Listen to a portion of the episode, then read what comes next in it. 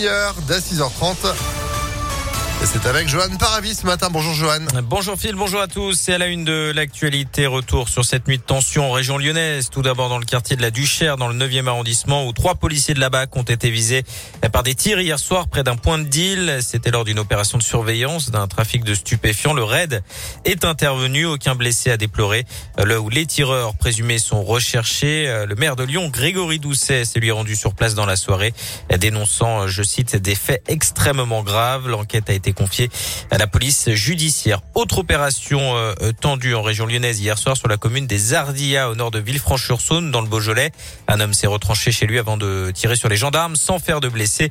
Le GIGN a notamment été euh, mobilisé. La préfecture a annoncé euh, ce matin l'interpellation du forcené. D'après le progrès, tout serait parti d'un différent familial.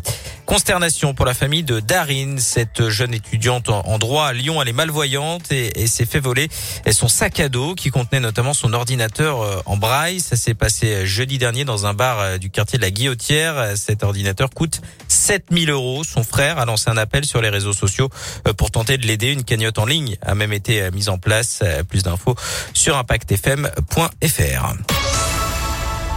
Rouler à l'électrique, oui, mais encore faut-il pouvoir recharger sa voiture. En France, en août, plus de 16% des véhicules neufs achetés étaient électriques, un record 18 145 au total, hein, soit une augmentation de 60% par rapport à août 2020. Et dans la métropole de Lyon, l'élargissement de la zone à faible émission dès le 1er janvier pourrait inciter les acheteurs, euh, mais il est rare d'avoir un, garage ou un parking équipé en électricité en ville.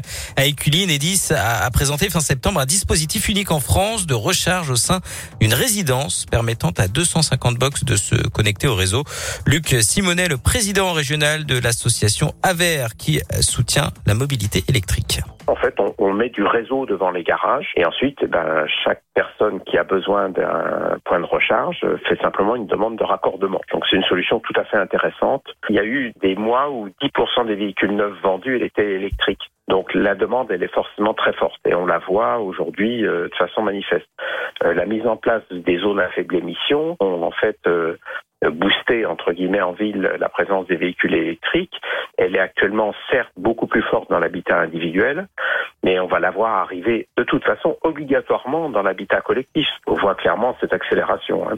Et chacun des copropriétaires a payé 300 euros pour se raccorder au réseau, seront ensuite à leur charge et euh, selon leur envie l'installation d'un compteur puis d'une borne de recharge.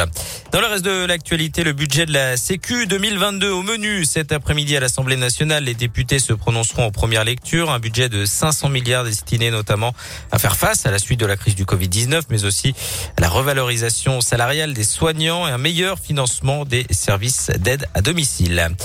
Du sport et du foot euh, féminin. Ce soir, l'équipe de France se déplace euh, au Kazakhstan pour euh, un match de qualification pour la prochaine Coupe du Monde. Pour l'instant, c'est un sans faute pour les Bleus.